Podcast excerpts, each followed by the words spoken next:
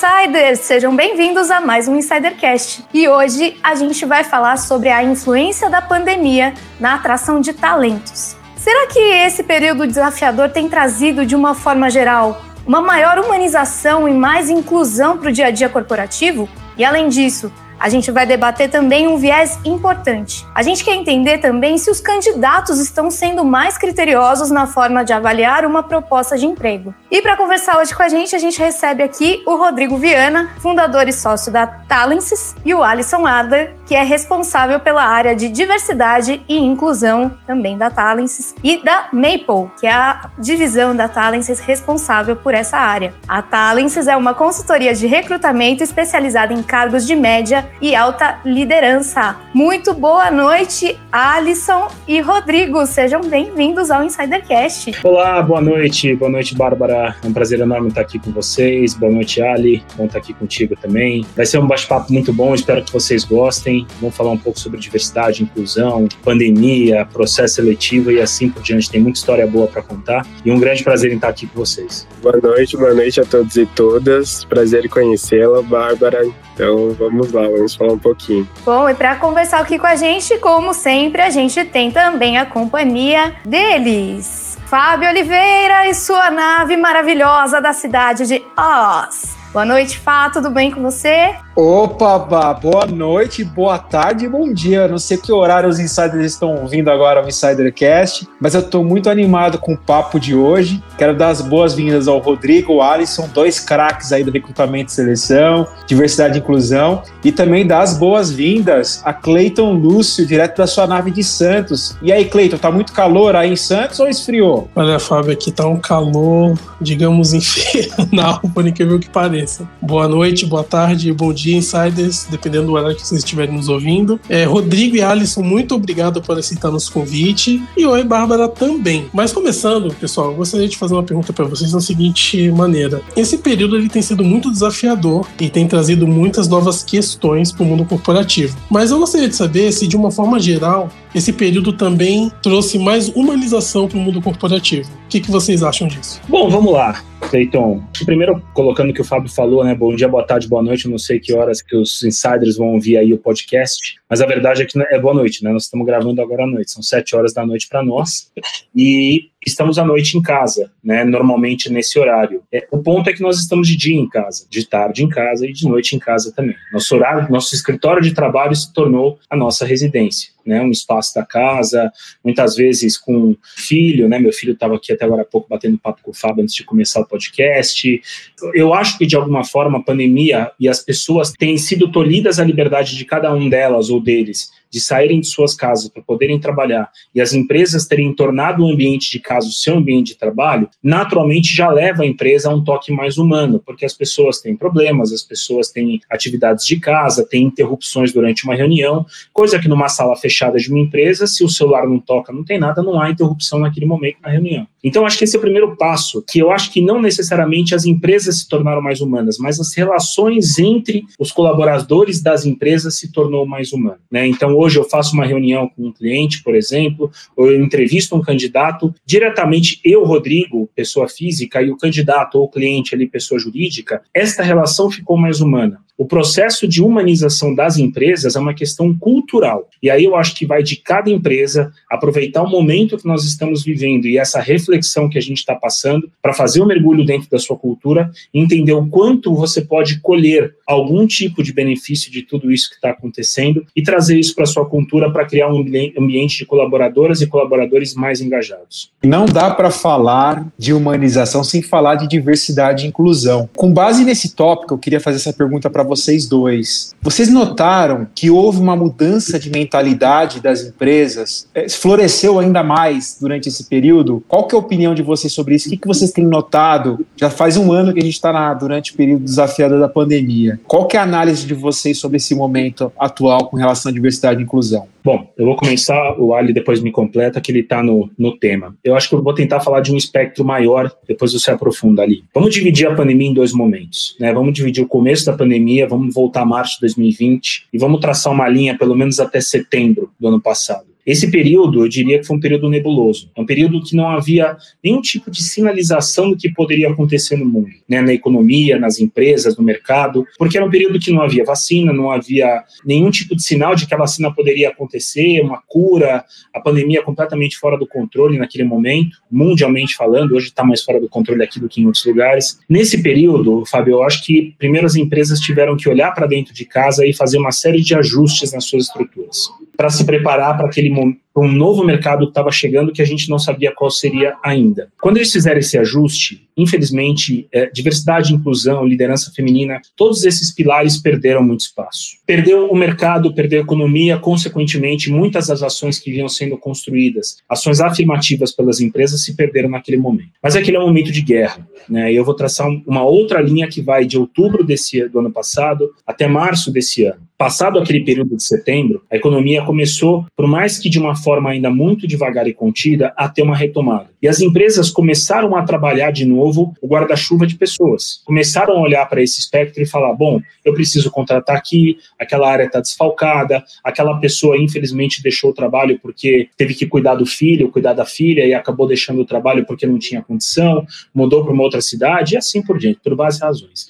Então esses buracos foram sendo preenchidos nas organizações. Eu acho que o tema de diversidade e inclusão, ele, ele é um tema que ele, ele passou por esse período, com as suas perdas naquele momento, ainda não recuperou esse espaço. Não recuperou. Porque a gente tem um número muito grande de desempregados no Brasil, nossa taxa de desemprego hoje está batendo recorde, e isso naturalmente tem um impacto em minorias e um impacto em minorizados, sim porque essa é a sociedade e o mercado de trabalho que atua no Brasil. O que a gente sente desse lado é que empresas que sempre foram engajadas no tema continuam fortemente engajadas no tema. Não deixaram isso de lado mesmo no momento mais difícil. Empresas que não estavam engajadas naquele momento, hoje começam a enxergar esse espectro, porque é uma coisa que está é, muito forte na mídia, muito forte no mercado e com muitas ações afirmativas. A gente está falando agora de ESG, que fala de social principalmente, começar a falar de social, as empresas têm que mergulhar nesse tema porque é a bola da vez no momento, o ESG. Então, eu acho que agora, talvez a gente enxergue, nas próximos ciclos de gestão e de recrutamento, a gente consiga enxergar a diversidade de uma forma mais ampla. Mas nesse momento ainda, toda essa área de diversidade, minorias, minorizados, liderança feminina, infelizmente foram duramente impactados pela pandemia. Ali, quer complementar? Acho que trazendo até mais alguns pontos aqui interessantes, mais do, do dia a dia, né? Quando a gente recebe muito contatos de empresas ou até fazemos contatos com empresas, né, para entender um pouco do momento de diversidade e inclusão delas, a gente acaba entendendo muito forte qual que é o posicionamento ou que tipo de posicionamento ela quer ter aí quando a gente pensa em atrair talentos diversos, né? Então acho que como o Rodrigo falou, empresas que já estavam muito engajadas, né, nesse nesse tema e agora retoma muito forte, a gente vê uma preocupação que acaba sendo da companhia como um todo. Hoje como consultoria de recrutamento e seleção, nosso principal ponto de contato são sempre os RHs das empresas, né? A área que normalmente diversidade e inclusão é a porta de entrada. Só que ao longo dos processos seletivos a gente uh, vai entendendo quão maduro tá de fato a empresa quando a gente vai começar e, e falar com os gestores sobre. Então acho que um ponto interessante nesse sentido é que a gente tem uh, entendido, né, uma abertura muito forte uh, das outras áreas que não são porta de entrada de inclusão para poder entender, para poder receber perfis diversos, né? Isso já logo no, no, no briefing inicial da, da posição, quando a gente vai precisar entender um pouco melhor aí do, do projeto, né, enfim, um pouco das especificidades da vaga, do que anteriormente. Né? Anteriormente a gente entendia que era muito mais um esforço do time de recursos humanos, né, para melhorar a diversidade da empresa. Acho que hoje a gente já, já vê aí uma conscientização forte por parte das áreas de negócio também, né, e, e ser uma demanda dos próprios gestores.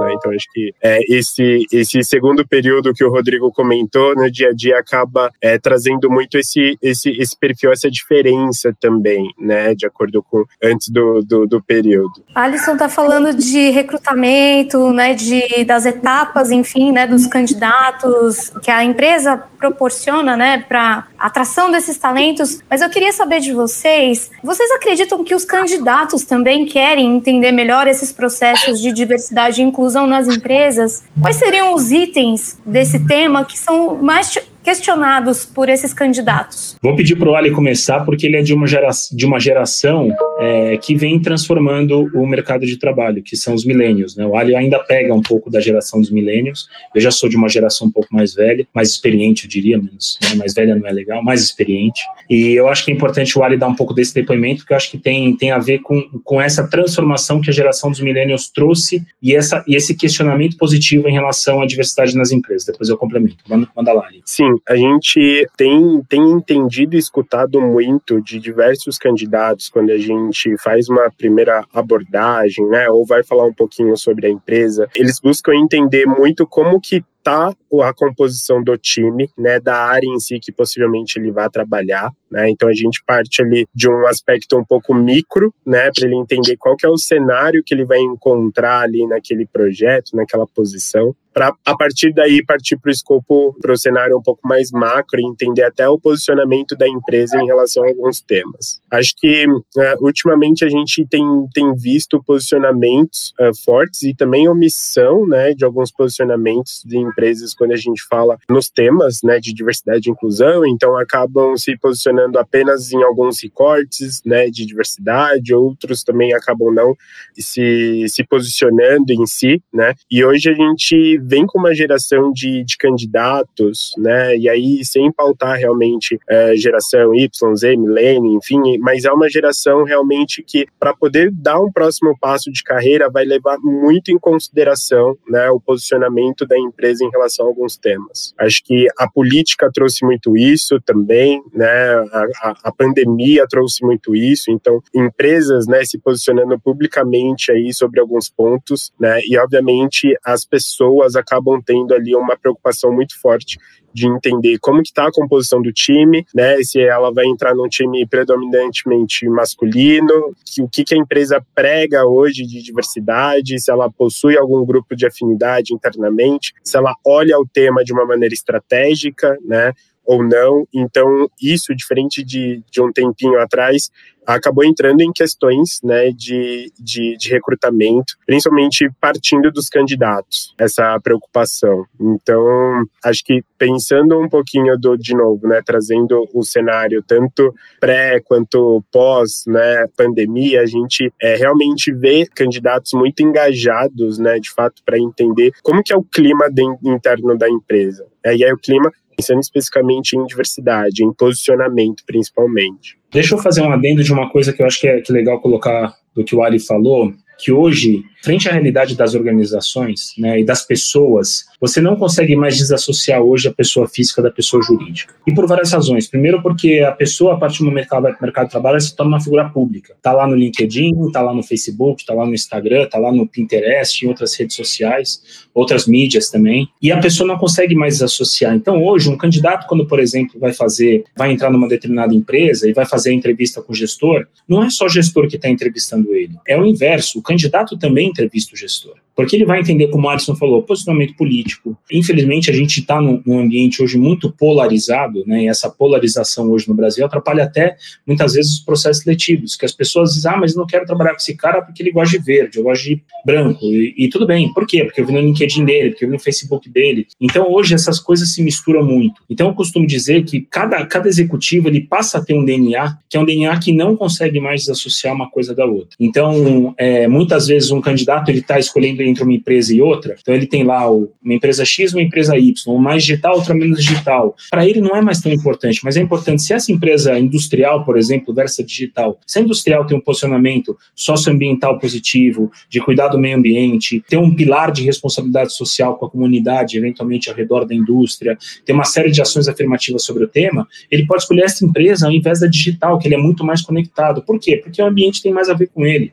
o chefe, o gestor dele, eventualmente, que vai ser o gestor daquela posição, ou o presidente da empresa, uma referência em determinado tema ligado à diversidade. Uau, positivo. E a pessoa escolhe essa outra companhia. Não é mais o salário que vai fazer a pessoa ir. Não é mais um ou outro benefício que vai fazer a pessoa mudar. Hoje, no pós-pandemia, tem alguns benefícios que fazem mais sentido que outros para alguns. Mas o que vai fazer no final do dia hoje é cultura. E a cultura não é só a organização que oferece, mas quem está dentro dela também. Então, é muito importante que as pessoas entendam que não há mais como desassociar essas duas imagens. Hoje a pessoa ela é tanto pessoa física como jurídica dentro do trabalho e fora do trabalho, afinal estamos nós em casa aqui falando de trabalho e etc o dia inteiro e somos todos pessoas físicas também trabalhando na pessoa jurídica dentro de casa. Sensacional a sua fala, Rodrigo. É, durante a fala do Alisson, eu realmente percebi isso, que é o seguinte, né? Há muitos, muitas gerações talvez atrás, o principal foco era realmente o salário, né? O dinheiro em si. As pessoas não se apegavam tanto a, por exemplo, a, a mentalidade da empresa ou os rumos que a empresa gostaria de, de seguir, ou então é, quais são as causas ou os valores que a empresa pregava. Mas eu acredito hoje, né, percebendo com essa mudança, com a pandemia, que as pessoas realmente elas começaram a ver realmente o trabalho como extensão da vida delas mais do que nunca. E acho que infelizmente você acabou respondendo a minha pergunta, mas eu vou fazer mesmo assim para que a gente possa aprofundar um pouco, tá? Que é o seguinte, né? É, continuando falando sobre os candidatos, sobre eles terem interesse nas empresas e saberem mais das empresas, vocês acreditam também que os candidatos eles se apegam muito ao, ao fato de como a empresa vem se posicionando em relação à pandemia durante esse momento? Bom, eu vou dar um exemplo, depois o Alisson me completa. Nós temos empresas hoje que têm, obviamente, a, a, a mobilidade como 100% hoje em casa, todo mundo home office. Eu tenho empresas hoje que, fora da fase roxa, na fase vermelha, têm que trabalhar quatro dias por semana na empresa e um dia fora. Essas empresas que têm essa mentalidade neste momento de pandemia, elas têm muito mais dificuldade de atrair o talento do que empresas que estão trabalhando com mobilidade. Porque hoje, cá entre nós, Cleiton, já não é um diferencial competitivo você pensar em home office, em mobilidade. Já não é mais né? Porque praticamente todas as empresas, a gente fez uma pesquisa sobre isso, que eu vou até puxar os dados aqui, que fala sobre isso. As pessoas acreditam que no futuro as empresas vão trabalhar, as pessoas vão trabalhar em casa de duas a três vezes por semana. 54% entende que dessa forma. 6% entende que só uma vez por semana. Quer dizer, se você tem de 100% de uma amostra, 6% de uma amostra acredita que nós vamos trabalhar uma vez por semana em casa e quatro vezes fora, está muito claro de que se a empresa não se adapta e não se adequa a esse novo ambiente, esse novo momento, ela vai perder, ela vai perder. Porque na hora da escolha, definitivamente o candidato não vai, e mais do que a atração, tem a retenção também. Aqueles profissionais que, por exemplo, querem se mudar para o interior, querem de repente morar a 40, 50 minutos de São Paulo e vir para a empresa duas vezes por semana aqui trabalhar em São Paulo, deixar um apartamento aqui, alguma coisa, ou fazer um bate-volta, essa pessoa vai olhar e ele é um talento e falar, cara, eu não vou trabalhar nessa empresa que pensa assim. Então, eu acho que o posicionamento deles em relação a esse um ponto simples que eu estou trazendo, mas eu acho que em relação a tudo, porque hoje nós estamos passando por um momento difícil no país, uma crise sanitária, uma crise de saúde, uma crise do mercado em si, muita gente quebrando, quer dizer, se a pessoa não tem o um mínimo de, não vou dizer apego, mas afeto ou cuidado com uma situação como essa, eu acho já natural que ela já sai perdendo em qualquer aspecto, né? Então, é importante que a empresa também saiba se posicionar. Responsabilidade social hoje, social, são temas altamente relevantes para qualquer empresa. Aproveitar o momento para reerguer a economia e o ecossistema econômico de uma cidade ou de um país como o nosso que está duramente afetado. Esse é o momento de fazer isso, de começar pelo menos. Ali, quer me complementar alguma coisa? Sem dúvida. E eu acho que um outro ponto, dois pontos também bem, bem importantes para poder complementar. Primeiro, né, as empresas que, que hoje acabam não tendo esse tipo de visão de flexibilidade, de de fato escutar uh, os seus funcionários e até mesmo se posicionar, né, diante dessa, dessa, dessa crise, né, de, de saúde pública, a gente vem com outros dois fatores, né, acho que uma, diversos estudos durante aí a pandemia, né, acabaram uh, saindo de diversas empresas para medir a produção, né, na verdade, a rentabilidade dos funcionários trabalhando de home office. Assim, foi quase unânime, né, a produtividade aumentando aí dessas empresas, né, pensando nos profissionais que trabalham de home office, né. Acho que esse é um ponto que é um fator super importante, né, que as empresas inclusive podem utilizar é, até para justificar esse posicionamento, né. Acho que esse além obviamente do, do cenário global né, de saúde pública. E o segundo ponto é a retomada até de um viés que antes da pandemia era muito procurado também pelos próprios candidatos, né, que é um pouco do work-life balance, né, e principalmente da qualidade de vida. Então, antes da pandemia, a gente via um cenário muito forte onde muitos candidatos uh, procuravam de fato até morar próximo aos escritórios, né, e ainda assim valorizando bastante um dia de home office, né, pelo menos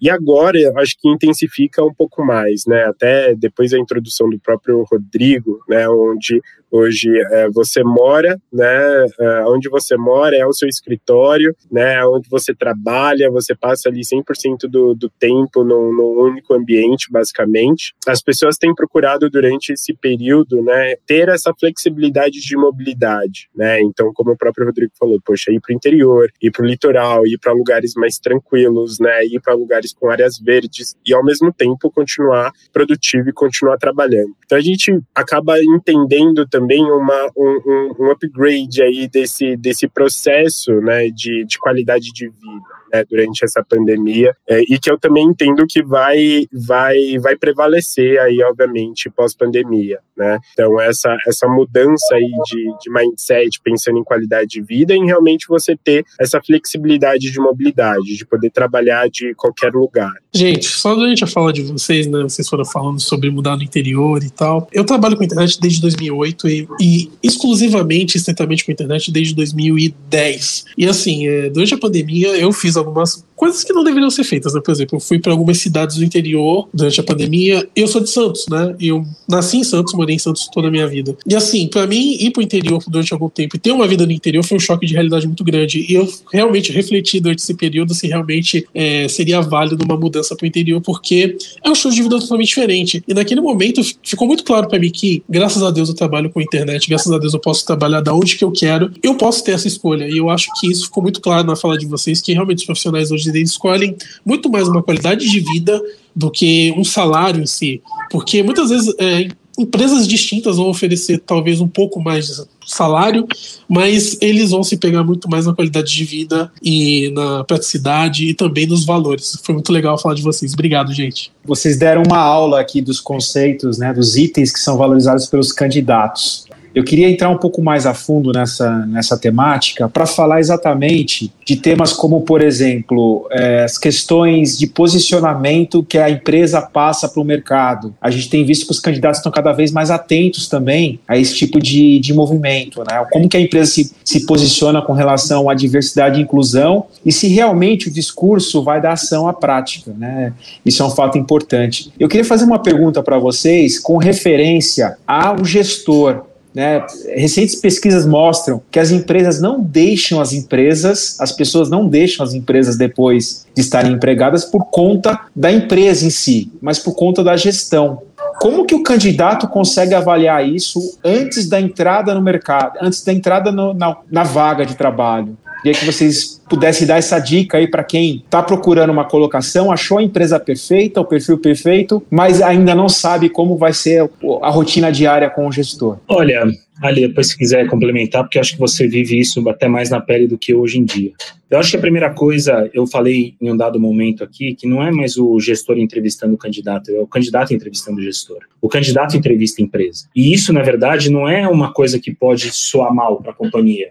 Né? Se você fizer perguntas inteligentes, importantes, interessantes, principalmente para quem vai te contratar, para o seu gestor direto, é muito positivo. Desde que naturalmente haja abertura no bate-papo, na conversa para isso. Mas se você faz perguntas interessantes para entender como é que aquela pessoa que está do outro lado da mesa, que vai ser o seu chefe, pensa, é um bom começo. E, naturalmente, por mais que a cultura da empresa seja muito inclusiva, as relações corporativas, a política corporativa ainda é um processo em transformação. Então, muitas vezes a empresa tem uma cultura inclusiva, mas tem dois ou três gestores lá dentro que não são inclusivos. E eles são importantes para a empresa, ou as pessoas não percebem, ou há todo um ambiente com tempo de casa que não querem demitir a pessoa e etc. E a pessoa fica lá dentro de uma cultura super inclusiva, não sendo inclusiva. E isso acontece muito. Então, é, eu acho que nesse sentido, a primeira dica que eu dou aqui, Fabio, é que as pessoas realmente entrevistem a empresa, entrevistem o gestor, né? Para depois, é, é aquela, é aquela escolha, aquela, aquela coisa, né? Você sabe exatamente onde você está pisando. Claro que o medo do desconhecido é natural, claro que o primeiro dia na empresa, a primeira semana,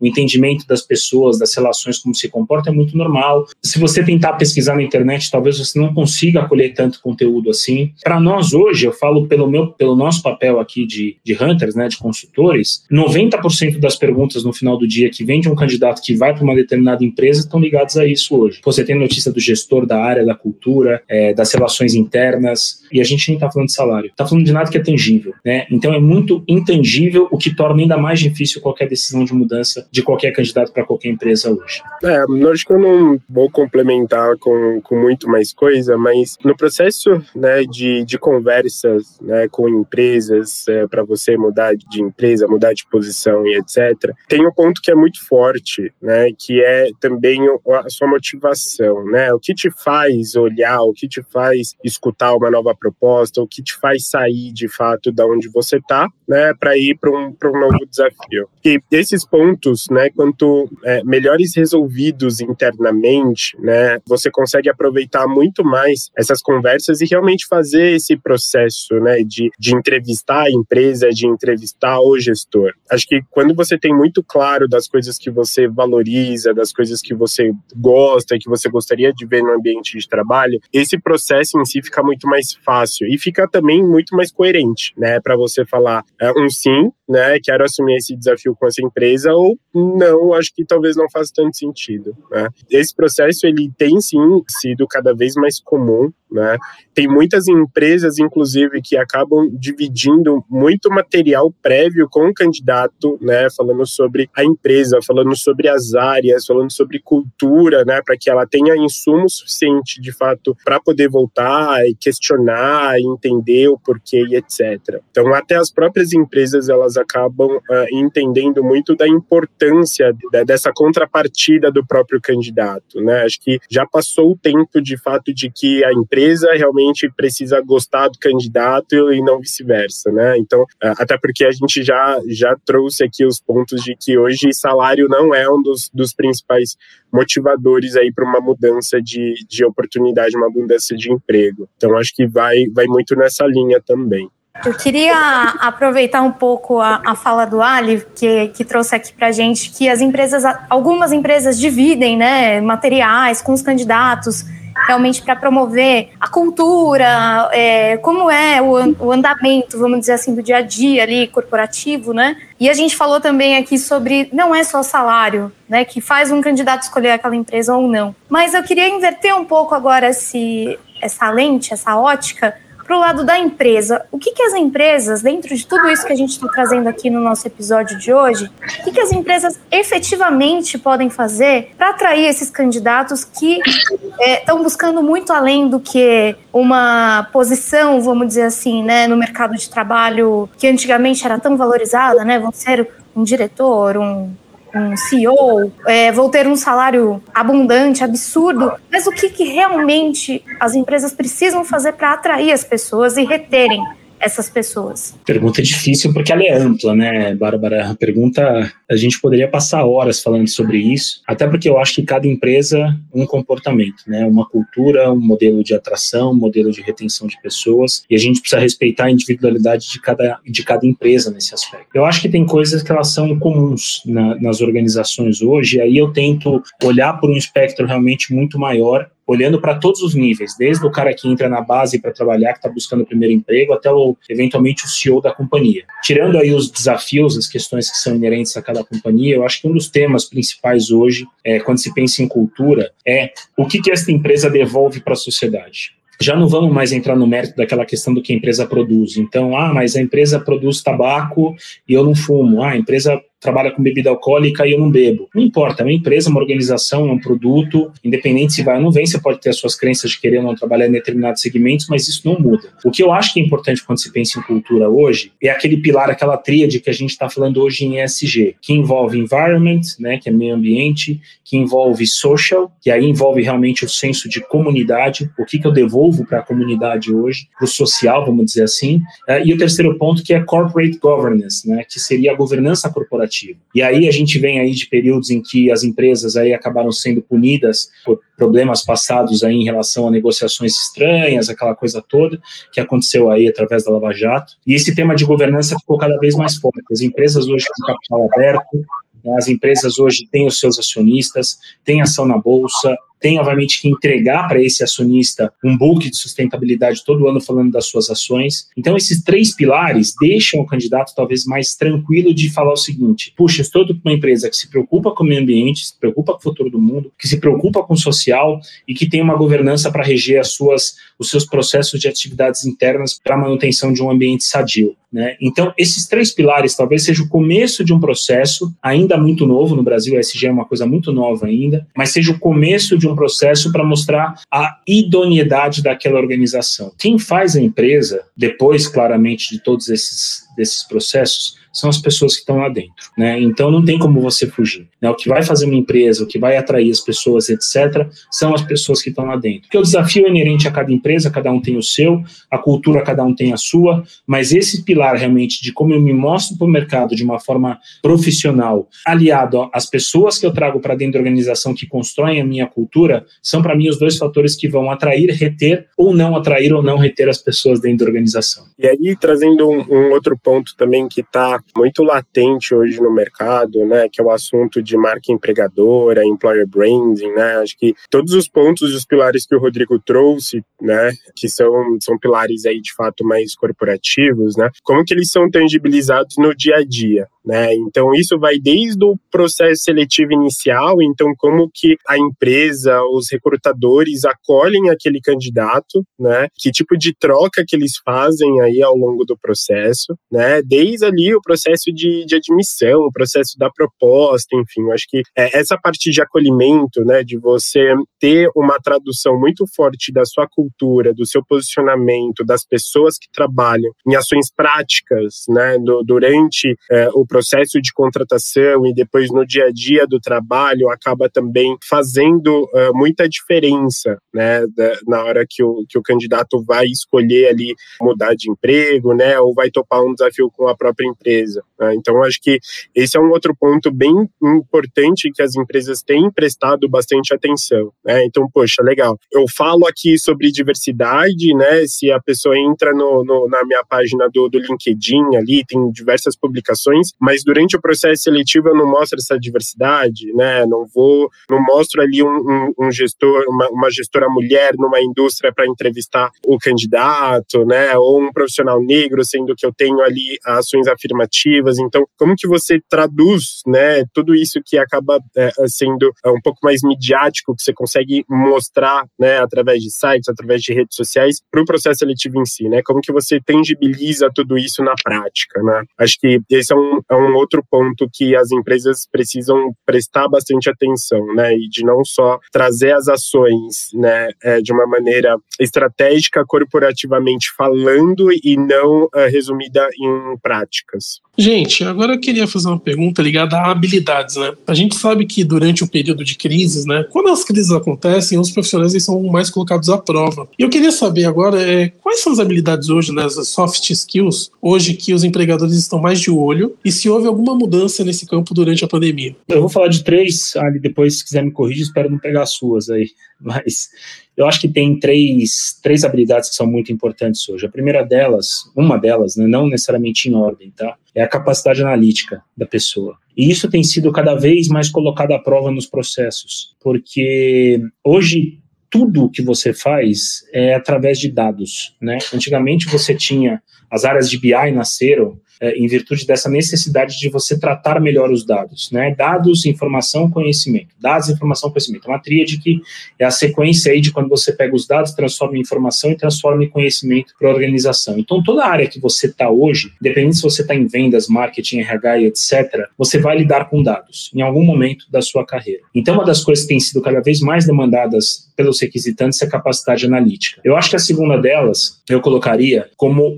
uma visão holística do negócio, uma visão 360. Ou seja, é uma pessoa que ela não está simplesmente entrando numa área de finanças para fazer, uh, de repente, contas a pagar e ela não entende o que faz a organização, qual é o produto dessa empresa, quais são os KPIs de avaliação de uma organização como essa, se tem ação listada na bolsa. Ou seja, a internet, né? O Cleiton trabalha, trabalha tanto tempo com internet, eu trabalhei com internet lá em 97, cara, 90, de 98 até 2004. Então, eu sou até de uma geração bem, bem mais experiente, né? Mais, mais vivida, talvez talvez, do que a sua, não vou dizer mais velho. Então, assim, a internet nos deu uma, uma capacidade de você conseguir saber de qualquer coisa, a qualquer momento, em qualquer lugar, que faz com que a empresa exija daquele candidato que ele entenda do negócio. Então, olha, cara, se você. Existem tantas mudanças de carreira dentro da empresa, está numa área, vai para outra, vai de um produto, vai para outra, vai para uma área de finanças, uma área de supply. É tão comum isso. Então, se a pessoa não conhece negócio hoje, ela está fadada a ficar limitada a uma área e aí, naturalmente, corre risco com a sua carreira de ficar uma carreira mais limitada. Último ponto que eu coloco aqui, é, eu acho que é a inteligência emocional. E aí eu vou tirar um pouco do técnico, do hard skill aqui e vou trazer para os soft skills. Pessoal, estamos todos passando por dias muito difíceis, né? Então, você conseguir controlar a sua cabeça, suas emoções, ser uma pessoa centrada, é, focada naquilo que você tem que fazer, produtiva, trabalhar de forma muito clara essa inteligência emocional para não deixar o trem descarrilhar, é uma arte. É uma arte. Às vezes você não consegue sozinho, busca recurso para isso, terapia, psicólogo, não importa. Importa você estar tá bem com a sua emoção é, bem centrado, com os seus chakras alinhados e forte, sólido, porque a empresa, o cargo que você está, vai exigir isso de você. Então, talvez sejam três pontos que eu coloque: dois mais técnicos e um mais de soft, de comportamento mesmo, que eu acho que são muito relevantes nesse momento que a gente está vivendo, é, essa pandemia, esses processos seletivos mais é, diferentes, vamos colocar assim. E aí, assim, não vou acrescentar novas habilidades, mas acho que é muito mais para talvez personificar, né,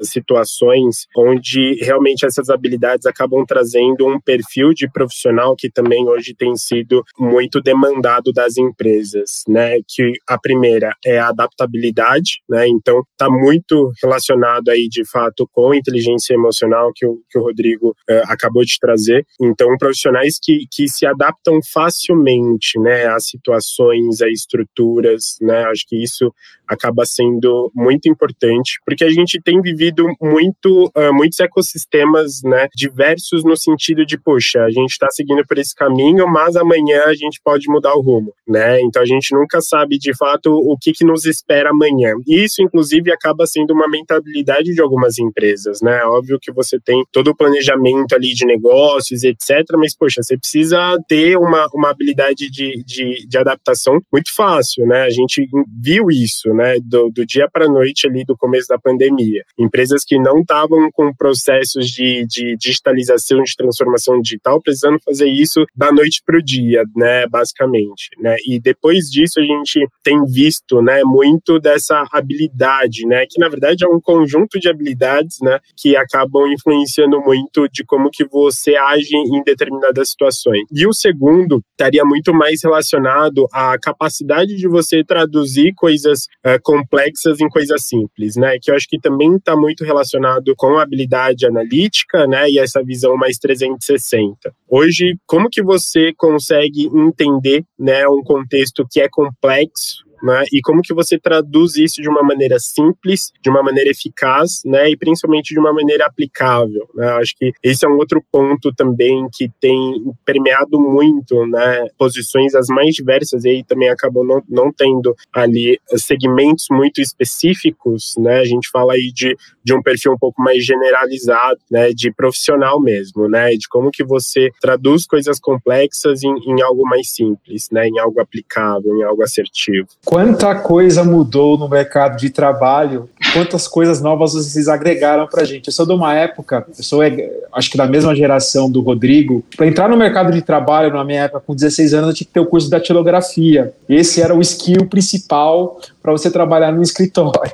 E agora vocês falando de tantas coisas interessantes, né? Soft skills, perfil de liderança, questões ESG, a gente vê quanto o mercado tem se desenvolvido e vai se desenvolver ainda mais. Então a gente já está se encaminhando aqui ao final, infelizmente, do episódio. Rodrigo, e eu queria que vocês dois deixassem aqui um recado final para nossa audiência, para os insiders, e também os contatos de vocês, para que eles possam absorver mais ainda esse conhecimento de vocês dois. Não, beleza, eu vou dar um, dar um recado final aqui para todos. Eu tenho participado, e aí, eu acho que se tem uma coisa que a gente pode fazer para devolver à sociedade é doação de tempo, né? Eu tenho é, tentado doar meu tempo, mas que a gente às vezes não tenha tanto ele, tenha que nos dividir em vários aqui, para tentar ajudar pessoas que estão aí buscando uma nova oportunidade de trabalho, porque estão eventualmente fora do mercado. Principalmente no, no, no tema de mulheres, eu tenho participado de, uma, de um programa de mentoria aí que eu até descobri hoje coisas em comum com a Bárbara aí, porque ela participou do programa, muito legal.